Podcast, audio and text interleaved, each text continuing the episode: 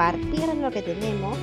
El día de hoy tenemos un tema muy interesante y muy importante sobre todo, porque todos en algún momento, cuando recién empezamos, cuando recién estamos viendo como que, ok, voy a aventurarme a poder emprender una empresa, todos comienzan con muchas ganas, pero al final como que, em, ¿ahora qué sigue? ¿No? Es como que queda esa pequeña duda dentro de nosotros. Y pues es natural, es natural porque eh, si bien es cierto, algunas personas tal vez tengan eh, de repente mm, algunos conocimientos básicos acerca de lo que es administración, muchos emprendedores eh, no los tienen o se han curtido en base a la experiencia, que eso también es súper valioso. Entonces, lo que vamos a eh, tratar de explicar el día de hoy es básicamente eso, cómo poder organizar lo que es nuestra empresa. Entonces, diseñar la organización de una empresa, básicamente, implica poder ordenarla, estructurarla e integrar las unidades orgánicas, ¿no? Nuestras pequeñas organizaciones y los recursos disponibles de una compañía, ya sea en plan tecnológicos, humanos, los financieros, los materiales, ¿no? Y además de que ustedes puedan establecer cuáles son las responsabilidades y las relaciones entre ellos. ¿No es cierto? Entonces, para poder organizar una empresa correctamente, nosotros tenemos que tener una buena asignación y eh, un manejo adecuado de los recursos para que podamos desarrollar las tareas necesarias, ¿no? y que se planteen con respecto a los objetivos que queremos llegar. Porque de todas maneras, em, toda empresa al final tiene un objetivo básico, que es el de tener rentabilidad, ¿no? Pero a su vez, cada parte de la empresa, ¿no? Cada organismo, eh, cada unidad orgánica tiene sus propios objetivos, ¿no? Que al final buscan el la consecución del objetivo más grande de la empresa. ¿No es cierto? Ya hablaremos en otro momento acerca de lo que es la visión y misión de la empresa. Ahora vamos a ver eh, todo lo que es lo que vendría a ser lo de la organización. Entonces, ¿cuál es la forma de poder organizar una empresa? Eh, primero, que la clasificación empresarial comienza con una división de esta empresa por departamentos o por áreas, ¿no? Que se agrupan en actividades y labores con cierta homogeneidad, ¿no? Que más o menos todas hagan lo mismo. Además de que se pueden establecer relaciones jerárquicas entre ellas, ¿no?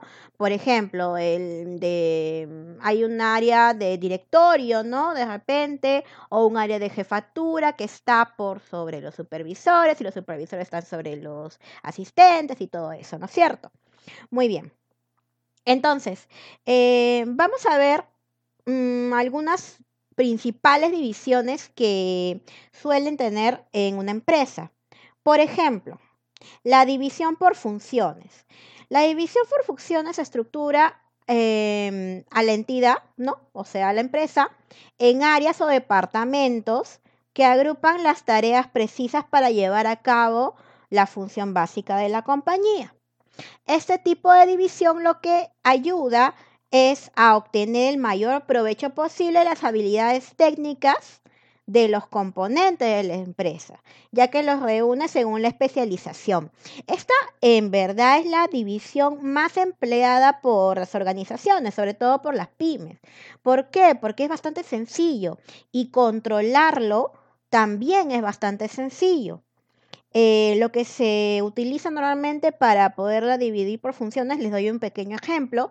Em, es, por ejemplo, que tengas tu departamento o, de, o tu área de marketing, tu área de ventas o de repente tu área este, de contabilidad, ¿no? Todos esos. Ahora, no tiene que ser, en cuestión de pymes, no tiene que ser como que son 58, 60 personas en una sola área, ¿no? A veces cuando muchas personas que a veces me preguntan, una pyme tiene que tener un mínimo de personas, es verdad, pero si eres un emprendedor que recién inicia, em, sabemos, ustedes también lo sabrán, eh, no necesariamente comienzas con una gran cantidad de personas, porque em, obviamente no puedes darte abasto para pagar tantos sueldos, pero con que tengas de repente dos personas en marketing o de repente unas cuantas en ventas, ¿no? Vas armando y ya después te haces más grande, ¿no? Luego, tenemos la siguiente división, es la división por productos. Entonces, ¿en qué nos ayuda la división por productos? Lo que hace es que las áreas o los departamentos de la empresa se agrupan en función de las actividades precisas para la comercialización o producción de un producto o servicio concreto, ¿no?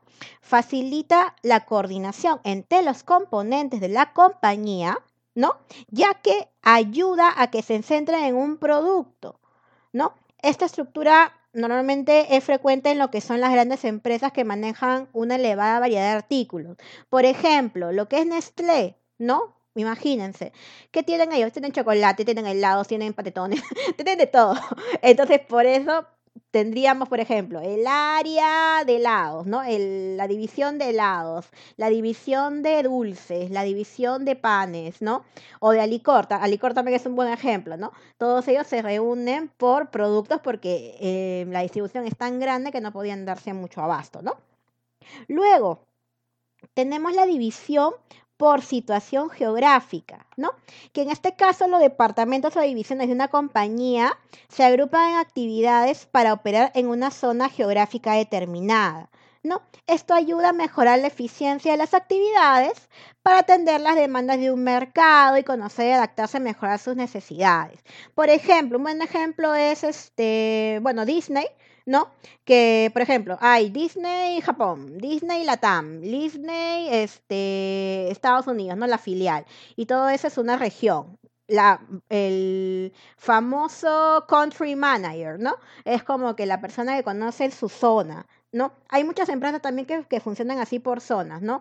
Por ejemplo, está la zona de Samsung, ¿no? La regional de Samsung, que cubre de repente Chile, Perú, Argentina y todo eso, ¿no? Por ejemplo, ese es un tipo de, división por geográfica. Luego está la división por clientes. ¿Ok? La división por clientes lo que hace es de que la empresa ya se separa para atender un determinado tipo de clientes. Por ejemplo, un departamento de ventas, ¿no? Que se dividiría en la sección de caballeros, en la sección de mujeres, en la sección de niños. ¿No? Entonces, este tipo de clasificación permite que los componentes de la organización tengan un mayor conocimiento de las preferencias y las necesidades, ¿no es cierto? Entonces, aquí, si tú agrupas, ¿no? Por cliente te puedes centralizar mejor, ¿no es cierto? Entonces ya no tienes que estar de repente este, pensando que la moda de mujeres por un lado, que la moda de esto, no, no todo de repente no entra en tu cabeza, puedes centralizar por tipo de clientes, ¿no? También otro ejemplo, aparte de este de la sección de caballeros, mujeres y niños, también es muy este, probable que la hayan visto cuando clasifican, por ejemplo, eh, recuerdan a, por ejemplo, clientes premium, clientes normales y todo eso, también es otro tipo de clasificación por cliente.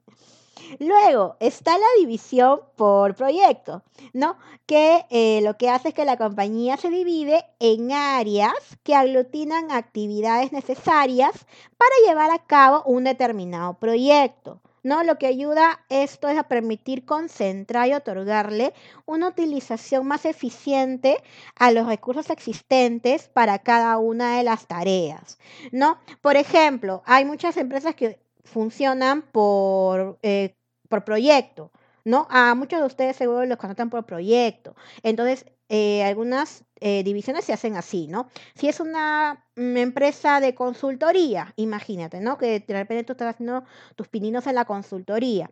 Tú puedes dividir tu empresa por proyectos. Por ejemplo, yo tengo proyectos de minería, ¿no? Tengo proyectos de consumo masivo, otro área, ¿no? Tengo, estos son los proyectos de marketing, ¿no? Imagínate. Por ejemplo, eso sería un tipo de divisor por proyectos. Luego, tenemos lo que son las divisiones por proceso, ¿no? En este caso, la empresa se va a dividir en departamentos que reúnen las tareas necesarias para llevar a cabo la etapa de un proceso determinado. Y lo que hace es permitir eh, obtener una mayor eficiencia en la realización del proceso que involucra, ¿no? Por ejemplo, em, hay muchas em, empresas que tienen determinados procesos para lograr eh, de repente una producción masiva, ¿no? Entonces, cada área ¿no? del proceso para llegar de repente al producto final se divide de esa manera, ¿no? Por ejemplo, la fase inicial, el armado, todo eso, ¿no? Por ejemplo, estoy dando un ejemplo así al azar. Ahora, ¿qué consejos se puede dar para que puedas organizar o cómo diseñar la organización de tu empresa. Entonces deberías seguir las siguientes recomendaciones.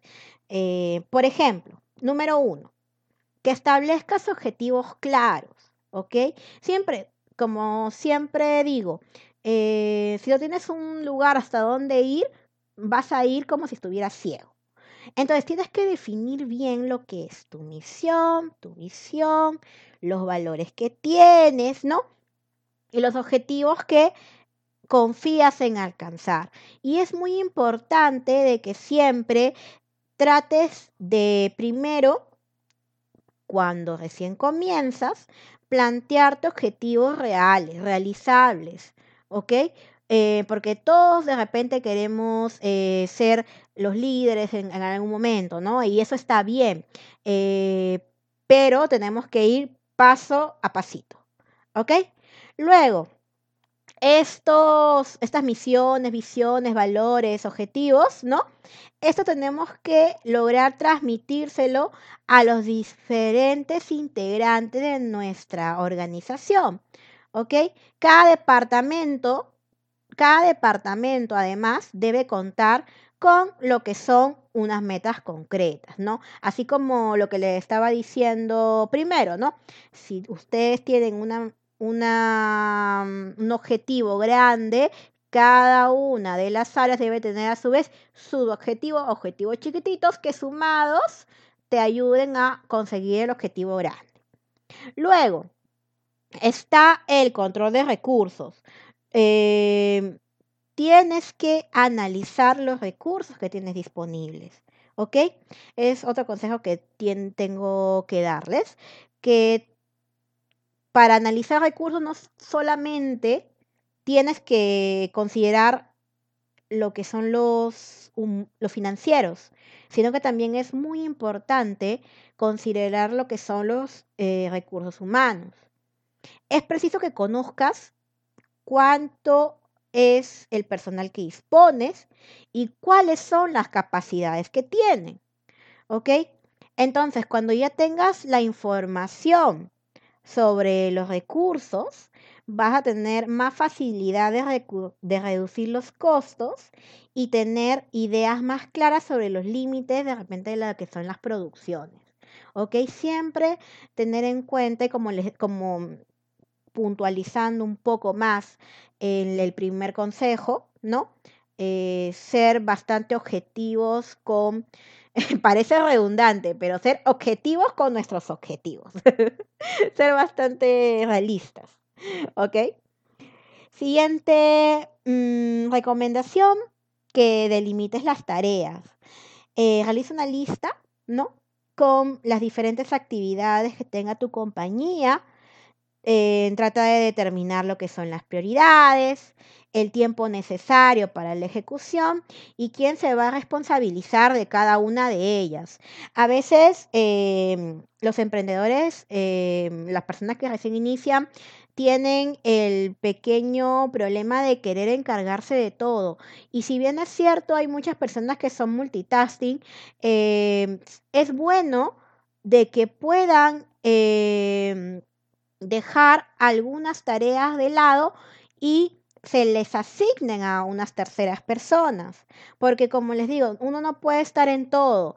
Eh, nos encantaría seguramente poder eh, decir, ya, yo estoy en esta cosa, yo estoy en la otra, eh, yo quiero estar aquí y quiero ver esto y también quiero ver lo otro, porque nadie lo hace tan bien como yo, ¿no? Pero tenemos que un poco soltar, ¿ok? Tenemos que, por eso es importante también confiar y saber elegir bien lo que es nuestro recurso humano, ¿ok? siguiente consejo, la adaptación, que justo el programa pasado estuvimos hablando de eso, de la adaptación, de cómo nos habíamos adaptado a la crisis y todo eso. Entonces, eh, la organización de la compañía, ¿no? De tu empresita debe acomodarse a las constantes variaciones del mercado, a los avances tecnológicos y a las condiciones internas de la compañía, ¿ok? Eso ya lo hemos hablado arduamente y largamente en lo que es el programa pasado, donde hablamos cómo adaptarnos, cómo prepararnos para una crisis y siempre tener un fondo de contingencia. Justo nuestro amigo Eric en la clase pasada, en la clase pasada, el programa pasado nos estaba hablando acerca de eso, estaba hablando de que por lo menos tres meses, ¿no? De tener como que un colchoncito para poder cubrir nuestras, si hubiera algún tipo de problema, ¿no? Eso es en, como, en cuanto a la adaptación. ¿Ok? Y siempre, como siempre les digo, eh, hay algo que te funcionó mm, eh, ahora, no creas que te va a funcionar de acá a 3, 4 años. Siempre tienes que ir reinventándote. Eh, por eso, es que ha pasado muchos casos de empresas que han desaparecido por no adaptarse. Un gran ejemplo, y que lo dan mucho en las universidades y también en las conferencias, en los webinars, es acerca de mm, el caso de Blockbuster. Eh, Blockbuster es, para los que no lo sepan, era una empresa que se encargaba de alquilar videocassettes, no sé, los clásicos VHS. Dios, qué vieja me siento cogiendo VHS. Ok, pero sí, yo tenía mi VHS y yo creo que hay muchos de ustedes también. Bueno, y entonces ellos alquilaban películas, ¿no? Las rentaban y todo eso, luego se pasaron a alquilar DVDs, pero no pudieron más porque porque ya llegó las cosas del streaming, ¿no?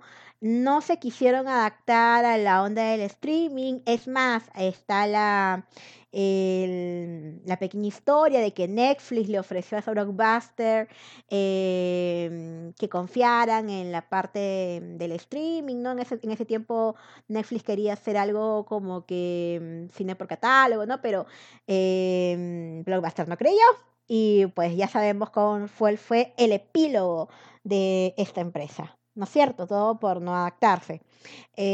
bueno, siguiente. Siguiente recomendación, controlar los gastos. ¿Ok? Es muy importante mantener un control estricto a rajatabla de las cuentas, de los impuestos, de los costes, de las ganancias. ¿no? Es preciso no gastar más de lo que ingresa. De repente estamos tentados, tal vez eh, al inicio eh, de que vemos ingreso de dinero, ¿no? Siempre les ha pasado, yo lo sé porque conozco muchos amigos que tienen sus empresas y de que dicen, ay, eh, deposítame aquí o me he sacado un poquito de dinero de la empresa y le he metido a mi cuenta porque necesito comprarme una cosita y como me ha entrado este dinero ya este, lo juntas, tu cuenta personal de tu cuenta de empresa y los vas juntando, ¿no es cierto?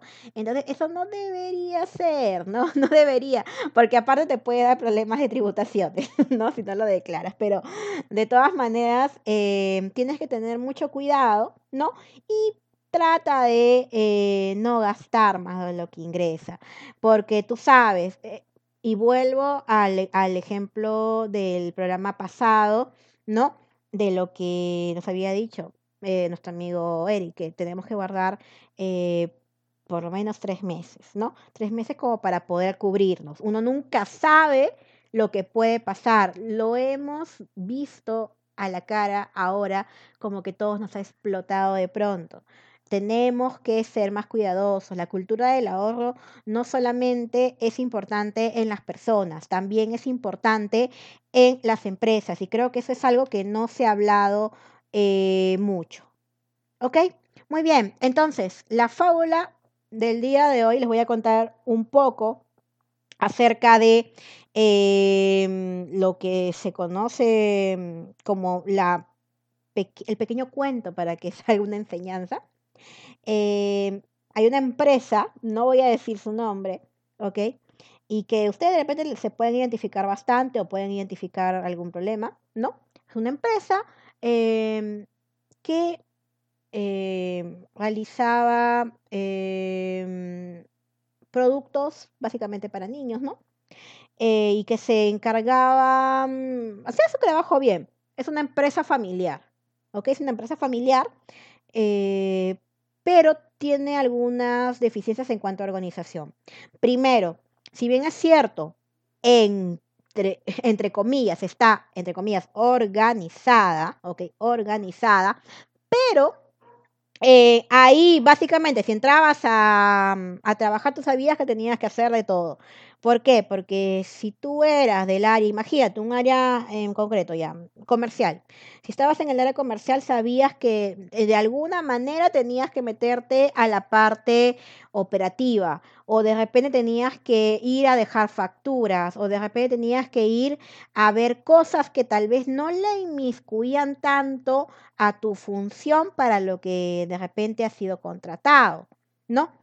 Eh, también hay ciertas organizaciones como la que les estoy contando que tienen organizaciones mixtas, ¿no? Que por un lado pueden tener eh, de repente una división por productos, como lo tenía esta empresa, pero también lo tenía como que por funciones, ¿no?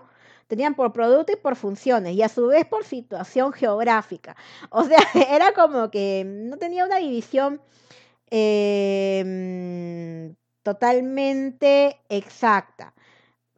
Mm, funcionaba bien, pero era muy desordenado. Y yo no les digo que era una empresa pequeña, era una empresa más o menos grande.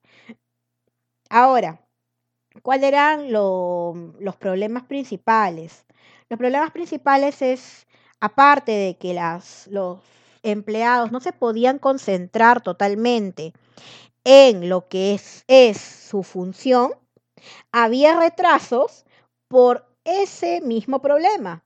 Si no te concentras en la función por la que has contratado a una persona, pues entonces habrá retrasos en la consecución de los objetivos de cada área.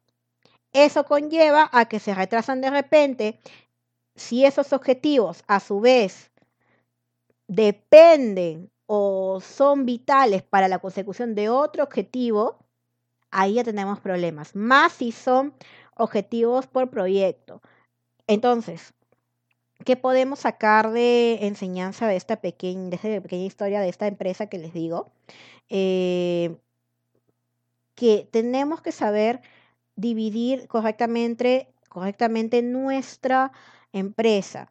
Eh, puede parecer algo de repente básico que pueden decir, no, que esto lo hago al toque, no pasa nada, la, mm, la empresa, esto de las divisiones es súper fácil, pero no, o sea, si no divides bien tu empresa, si no lo organizas bien, al final puedes tener serios problemas, retrasos en proyectos y sobrecargar a tu personal, sobrecargar a tu personal y que al final no te va a rendir lo que debería ser.